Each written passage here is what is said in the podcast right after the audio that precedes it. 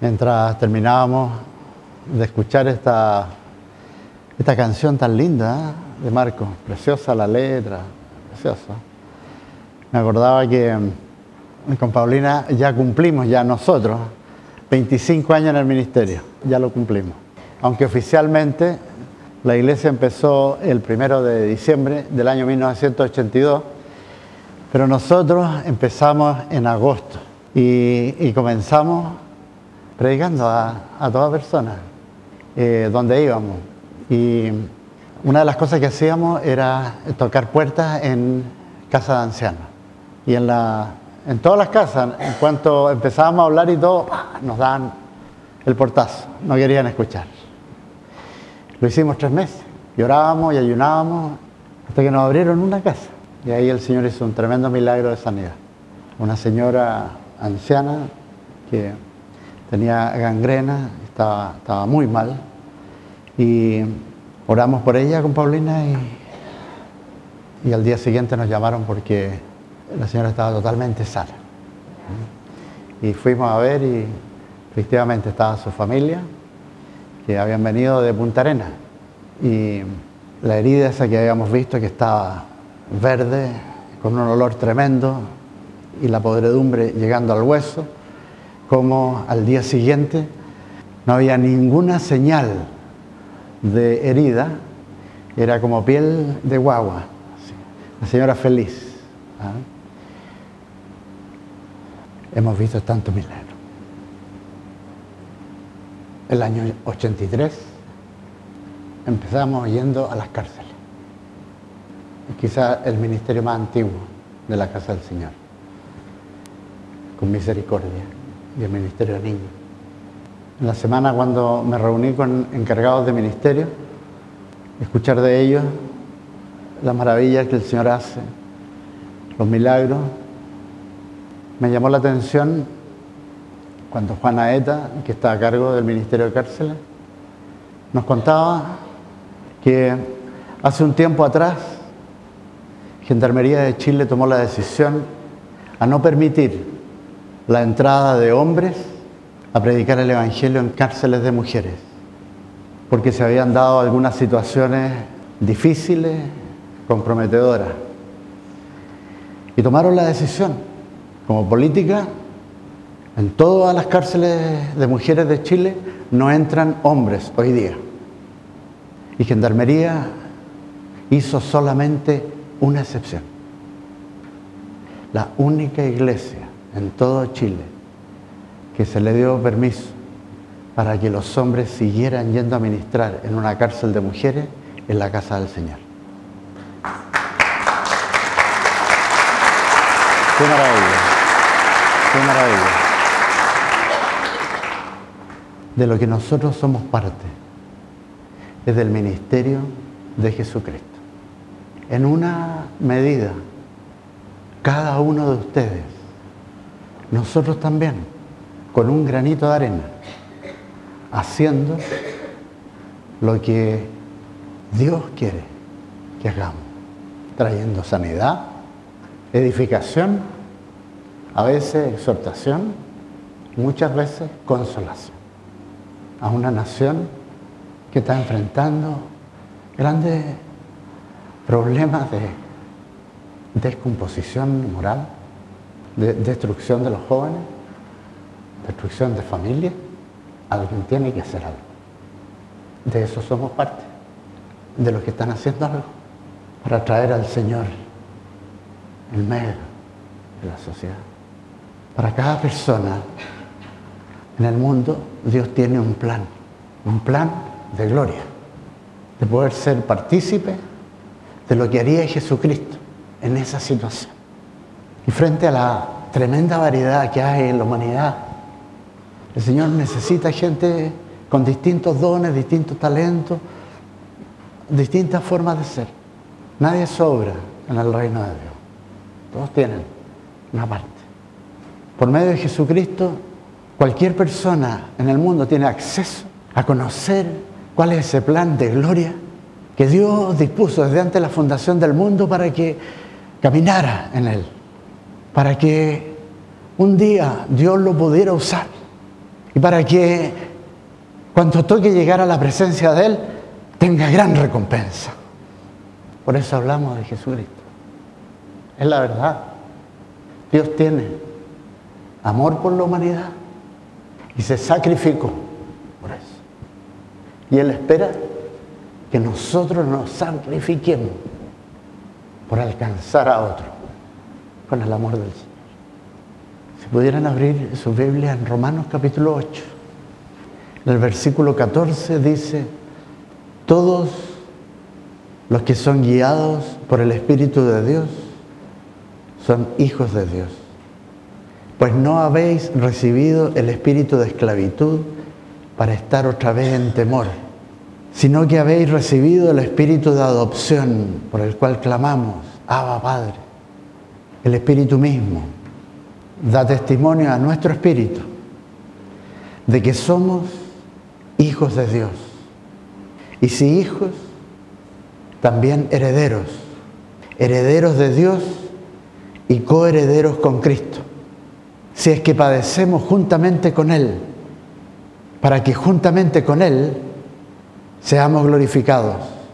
Tengo por cierto que las aflicciones del tiempo presente no son comparables con la gloria venidera que en nosotros ha de manifestarse. Con Jesucristo somos hijos de Dios, herederos, tenemos herencia en los cielos. Somos coherederos con Jesucristo. Lo que Él heredó, nosotros por su sangre somos hechos partícipes de esa herencia. Y es una herencia que nadie nos puede quitar. Una herencia que está dispuesta en los cielos. Y eso es lo trascendente que toda persona tiene que escuchar. Todos tienen acceso. Jesucristo dijo, porque tanto amó Dios al mundo, que ha dado a su Hijo unigénito, para que todo aquel que en Él crea no se pierda, mas tenga vida eterna, porque no envió a su Hijo al mundo para condenar al mundo, sino para que el mundo sea salvo, sea salvado por Él salvación de una vida sin trascendencia, de una vida sin asunto, fútil, a una vida de gloria. Porque lo notable es que el Señor nos toma tal como somos, con todas las fallas, que nosotros muchas veces tan conscientes de esas fallas, de limitaciones, el Señor deposita un tesoro adentro. Aunque el vaso sea frágil y de barro, y se desgaste y, un día vaya a perecer. Pero lo que puso él adentro, esa esperanza de gloria, de que un día vamos a ser semejantes. Entonces Dios quiere que vayamos a los lugares donde está lleno de gente que nadie da nada por ellos al psiquiátrico, a los enfermos terminales, en el Ministerio de Clínicas y Hospitales. A Dios gracias que han aprendido que aunque una persona esté en coma, nosotros igual le predicamos. Aunque la persona supuestamente no escucha. Nosotros sabemos por la palabra de Dios que el espíritu del hombre está vivo. Y Dios es espíritu y es capaz de hablarle al espíritu del hombre. Y nosotros podemos hablarle directamente al espíritu y predicarle, aunque la persona esté sorda, predicarle. El Señor puede tocar y cambiar y salvar.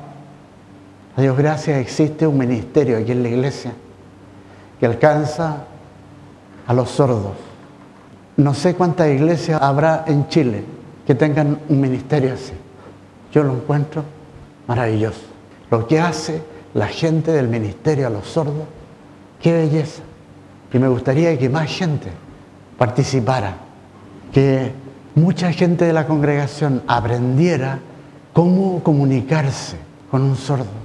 Jesucristo si no lo hacemos nosotros? ¿Quién? Si padecemos con Él juntamente, hacernos parte de los padecimientos de Jesucristo. Él sufre por esa gente. Y hay un costo. Si Él hizo lo que hizo por nosotros, ¿qué costo? Es nada lo que nosotros tengamos que pagar. Porque otros conozcan a Jesucristo. Cierto, como dice el apóstol Pablo a Timoteo, en 2 de Timoteo 3:12, dice, los que quieren vivir piadosamente en Cristo Jesús van a padecer persecución. Pero ¿qué importa? ¿Qué importa? Si gente que hoy día no conoce al Señor, mañana sí pueden hacerlo. Eso es lo que vale. Jesucristo nos dice, al vencedor, que guarde mis obras hasta el fin, yo le daré autoridad sobre las naciones. Al vencedor le daré a comer del árbol de la vida que está en medio del paraíso de Dios. El vencedor será vestido con vestiduras blancas. Y no borraré su nombre del libro de la vida. Y confesaré su nombre delante de mi Padre y delante de sus ángeles. Qué glorioso que sea Jesucristo el que confiese el nombre de ustedes delante de su Padre. Al vencedor le concederé que se siente conmigo en mi trono, así como yo he vencido y me he sentado con mi Padre en su trono. Por eso estamos viendo la voluntad de Dios, cómo conocer la voluntad de Dios, cómo seguir la guía del Espíritu Santo, porque el que hace la voluntad de Dios, ese es vencedor, ese es el que Dios le revela por qué lo hizo, qué dones ha puesto en él, qué se espera que haga y no solo lo capacita, sino que le da el poder del Espíritu Santo para que lo haga con gozo en victoria. Vean ustedes el campo de acción preparado por Dios para ustedes, el campo es el mundo. No se vean disminuidos, no piensen que porque hay pocos resultados o que la cosa es tan difícil o que me están persiguiendo o que me toca sufrir por esto, no vean las dificultades. Miren la recompensa. Caminar en la presencia de Él, que el Señor a uno lo conoce, que confiesa su nombre y que le da gran recompensa. Y después le muestra toda la preparación, todo lo que ustedes hicieron aquí mientras estaban en el cuerpo, mientras estaban vivos, era entrenamiento para aprender a reinar y gobernar con Jesucristo por toda la eternidad. Por eso estamos pagando el precio. Por eso es glorioso pagar el precio. Eso es lo que vieron los apóstoles. No les importaba que cayeran en la cárcel, que los apalearan, lo que sea. Lo importante era hacer la voluntad de Dios.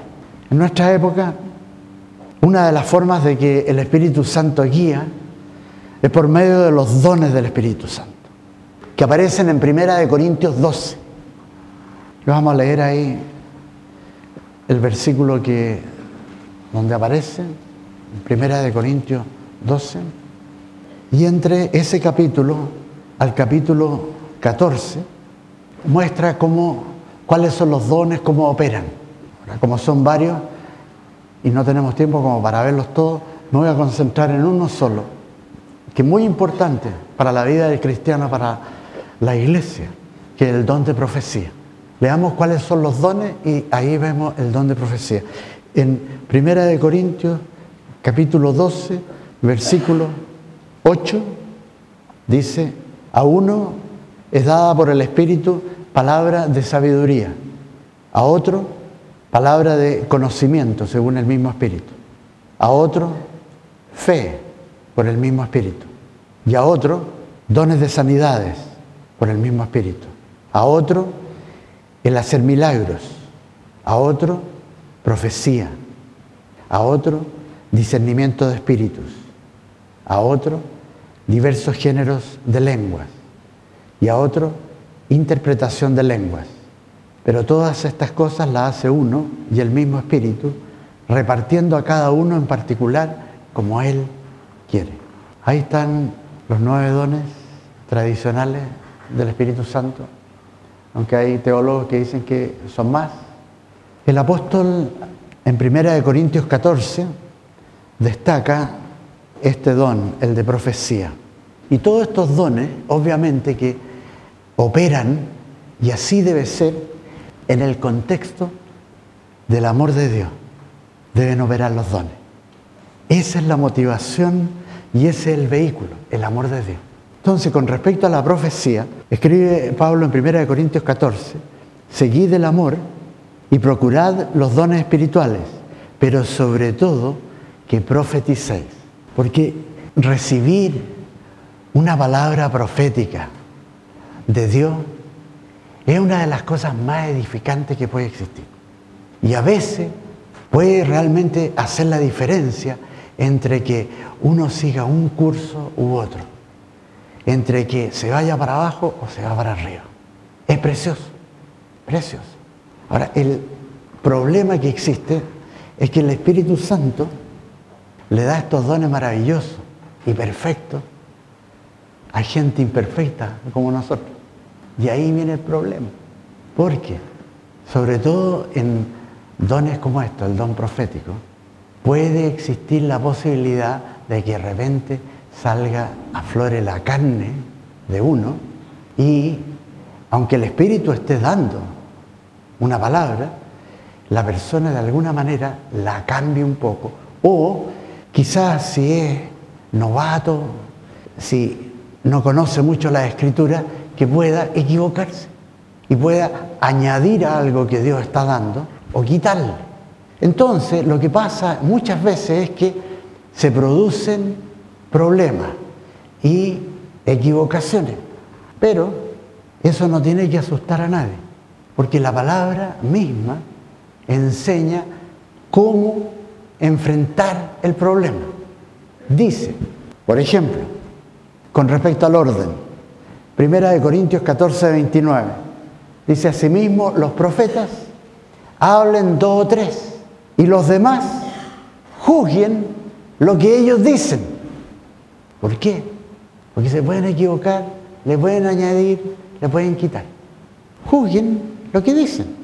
Incluso en 1 Corintios 14, 32 dice, los espíritus de los profetas están sujetos a los profetas. Los que tienen el mismo don, analicen qué es lo que se está diciendo. Pues Dios no es Dios de confusión, sino de paz.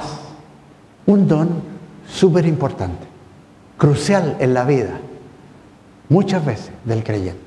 Si ustedes reciben una palabra profética que genuinamente viene del Espíritu Santo.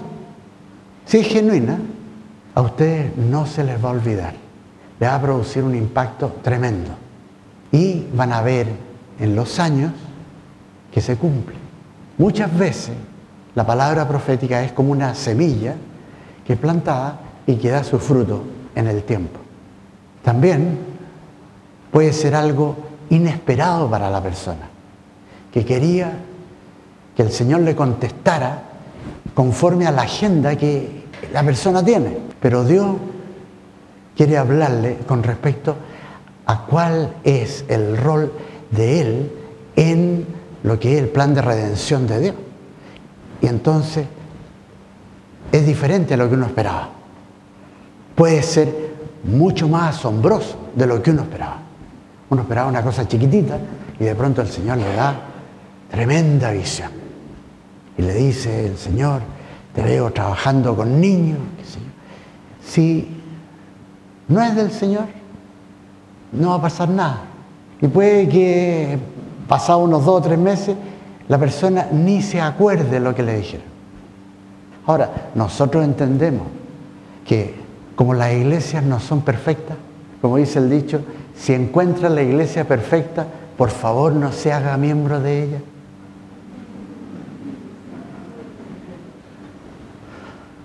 Entonces, nosotros no debemos asustarnos porque alguien se equivocó. Ahora, si se equivoca constantemente y, realmente empieza a hablar cosas que ya carecen de sentido, obviamente que uno va a hablar con la persona y todo. O en el caso de que sea que dan una palabra absolutamente en contra de la escritura, claro, uno tiene que pararse y tomar control de la situación y hablar con la persona. ¿ah? Pero esas son más bien excepciones.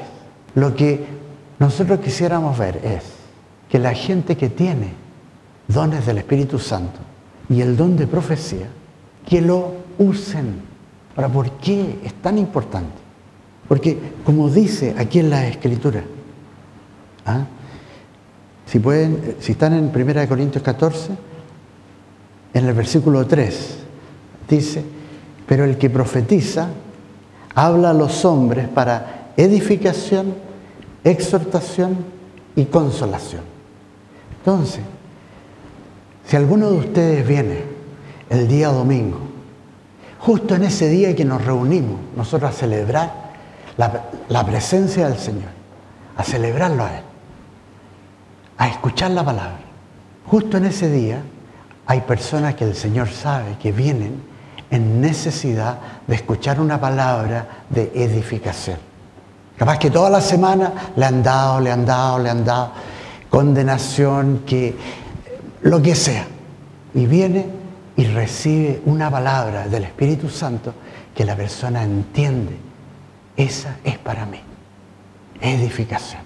Hay otro que quizás está pasando una situación terrible y necesita consolación. Y ahí viene la palabra yo estoy contigo. El otro día estábamos con la Paulina. La Paulina e, e, es súper buena para todo lo que tenga que ver con alta tecnología. Yo negaba eso. Si puedo mandar un mail, es mucho. Pero de ahí no me vean más. ¿Ah? A veces me mandan mail y aparece ahí descargar no sé qué. Hasta ahí llegué, ¿no? descargar. ¿Qué, tecla? Entonces, oh, tengo que pedirle ayuda, bueno, a Daniela, si está ahí, o a, a Paulín. Pero ella me mostró, yo vi en el computador de ella, de una cosa preciosa. Parecía una escena y decía un mensaje, por ejemplo, eh, el mundo te dice que tú no sirves para nada. ¿Ah? Me parecía una escena preciosa, pero ella ahí abajo aparecía, pero Dios te dice, te amo con amor eterno. Era, y una escena, pero preciosa. Y me mostró todo el programa. Y se lo había enviado a, alguien de la congregación y a alguien más que le quiere predicar. ¿ah? Se lo mandó. Oh, mándamelo a mí. Que era, era tan lindo. ¿ah? Oh, que así el Señor por medio a veces de una palabra profética, la consolación del Espíritu Santo. Necesitamos también si alguno durante la semana le ha entrado la brillante idea de hacer algo que no está muy bueno, entonces el Señor puede hablar también por una palabra de exhortación, no para condenarlo, sino que para advertir, cuidado, no vayas no vaya a hacer eso, no vaya a decir eso. Este es el camino. Y entonces uno sabe que el Espíritu hablándole a la conciencia y toma la decisión que agrade. Profecía. Ahora sí tengo que, con este don, advertirle algunas cosas.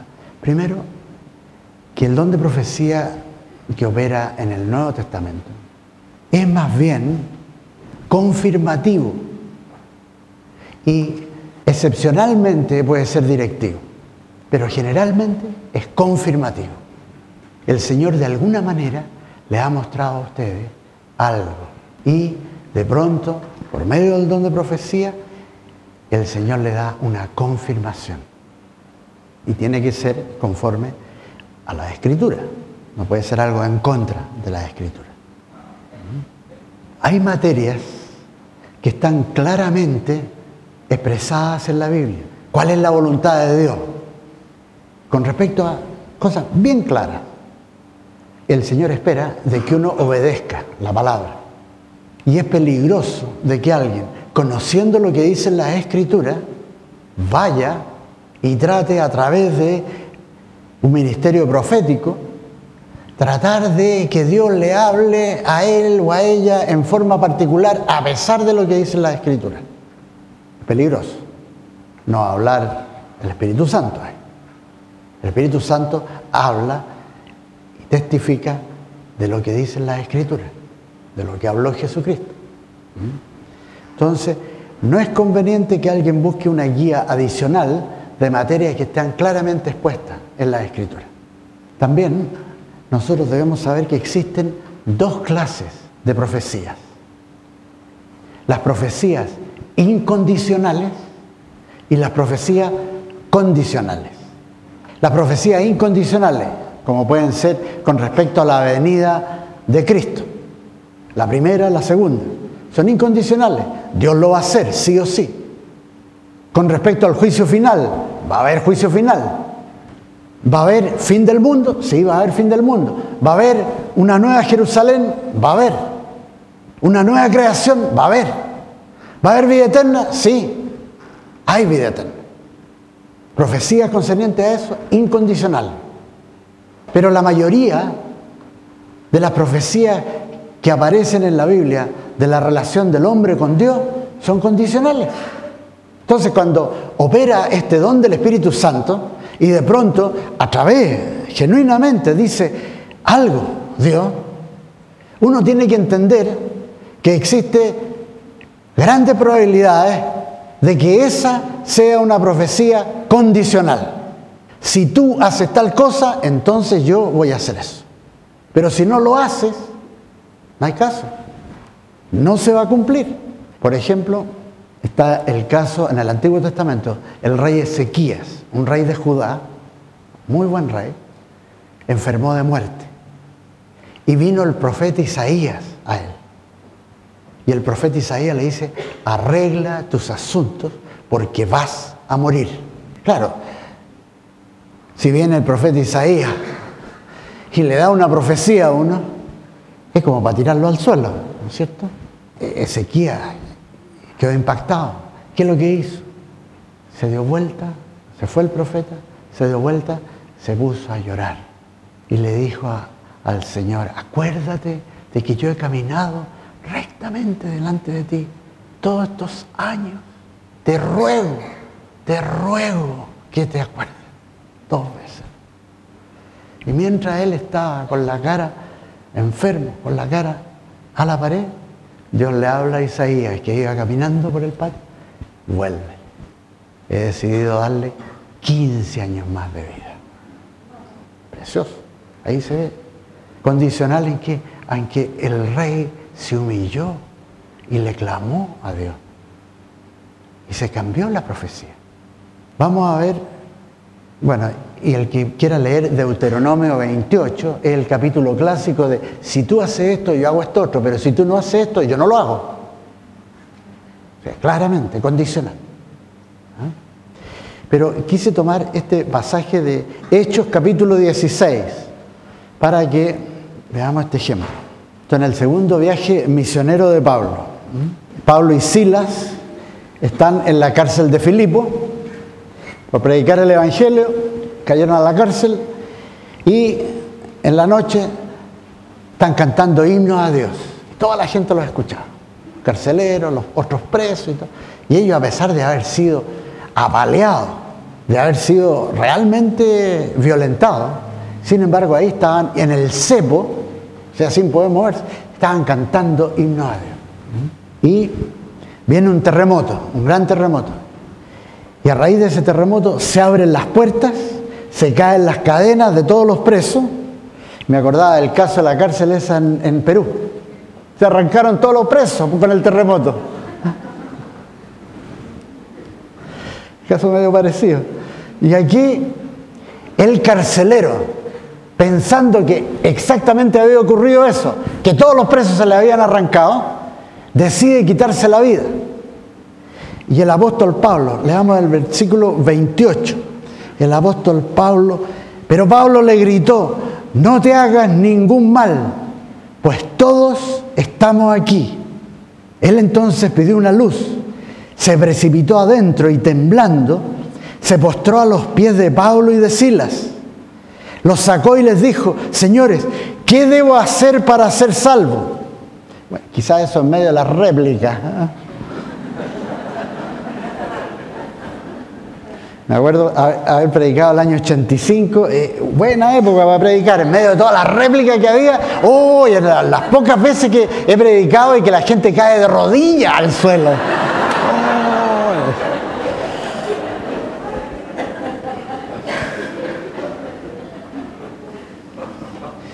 Ellos dijeron, cree en el Señor Jesucristo y serás salvo tú y tu casa. Claro, pero hay que creer. Si no se cree, se arrepintió. Si no hay arrepentimiento y no creen en Jesucristo para salvación, es imposible que uno pueda pedir esta escritura, no es que mi casa se va a salvar de todas maneras. Porque ahí dice, toda tu casa será salva. Oye, sí, pero tienen que arrepentirse. Y tienen que creer. ¿Se dan cuenta cuán condicionales? ¿Qué es lo que quiero ver? Los que tienen el bautismo del Espíritu Santo tienen dones del Espíritu Santo. Entre los dones están los dones proféticos, don de profecía. Puede ser de viva voz, puede ser cantando, de acuerdo a los dones, a los talentos que el Señor le ha dado, úsenlo, úsenlo. ¿Se equivocan? No importa. Los dones del Espíritu Santo operan en sociedad con el Espíritu. Cuando empieza, el Espíritu Santo tiene un muy pequeño porcentaje, porque hay mucho del yo de la persona. Pero a medida que la persona se consagra al Señor, se acerca al Señor, aprende las escrituras, aprende las escrituras, va a captar mejor la voz de Dios. Y va a ir disminuyendo el yo y va a ir creciendo el Espíritu Santo. Pero para eso hay que practicar, practicar. Entonces, si tienen vergüenza a practicar delante de toda la congregación, practiquen solos, métanse en un closet,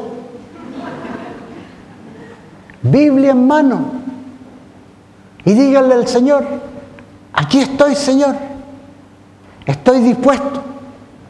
Lo que tú quieras, Señor. Y el Señor les va a ir dando. Les va a ir dando. Él no se complica. Los que se complican somos nosotros. Me acuerdo una mujer de Nueva Zelanda que es muy conocida en el mundo cristiano como predicadora. Tiene don profético y es muy edificante escucharla predicar. Se llama Joy Dawson. Trabaja con un ministerio que, que se llama Jucum, Juventud con una misión. La Joy Dawson, yo la escuché, que ella decía, le daba vergüenza predicar o hablar proféticamente. Entonces en Nueva Zelanda ella vivía en el campo y dice, practiqué con las ovejas. Con la oveja. Entonces, no, por favor, se amilanen ni se disminuyan, el Señor quiere hacer cosas con ustedes. Ni un problema para practicar en privado.